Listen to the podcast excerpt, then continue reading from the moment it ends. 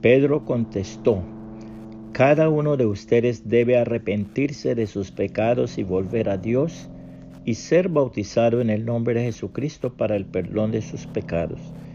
Entonces recibirán el regalo del Espíritu Santo.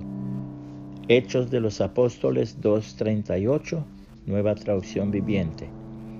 Abogado ante el Padre.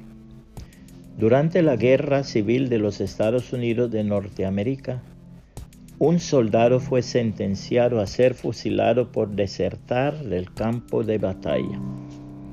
Una solicitud de indulto presentada al presidente Abraham Lincoln fue rechazada, alegándose la necesidad del principio de disciplina necesario en el interés de la patria.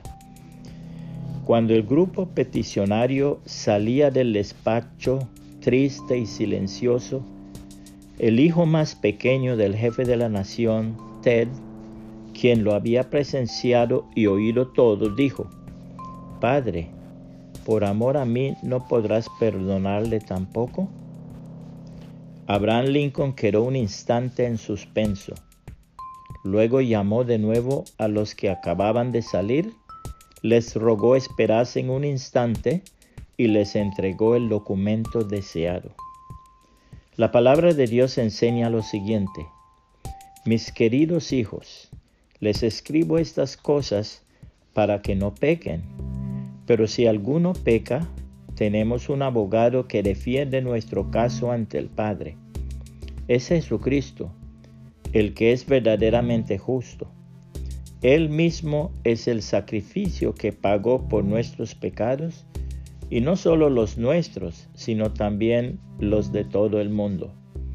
Podemos estar seguros de que conocemos a Dios si obedecemos sus mandamientos. Si alguien afirma, yo conozco a Dios, pero no obedece los mandamientos de Dios, es un mentiroso y no vive en la verdad. Pero los que obedecen la palabra de Dios demuestran verdaderamente cuánto lo aman. Así es como sabemos que vivimos en Él. Los que dicen que viven en Dios deben vivir como Jesús vivió. Primera de Juan 2, 1 al 6, nueva traducción viviente. Puede compartir este mensaje y que el Señor Jesucristo le bendiga y le guarde.